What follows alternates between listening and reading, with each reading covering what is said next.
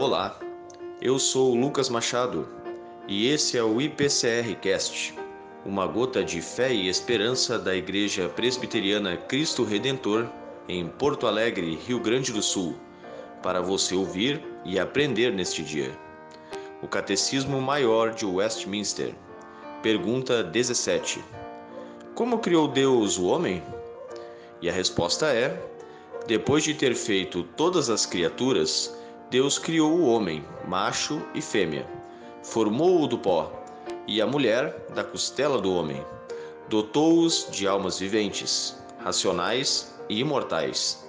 Fê-los conforme a sua própria imagem, em conhecimento, retidão e santidade, tendo a lei de Deus escrita em seus corações e poder para a cumprir, com domínio sobre as criaturas, contudo sujeitos a cair. Então formou o Senhor Deus ao homem do pó da terra e lhe soprou nas narinas o fôlego de vida, e o homem passou a ser alma vivente.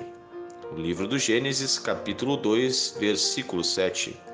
Deus muito nos abençoe e até o próximo IPCR Cast.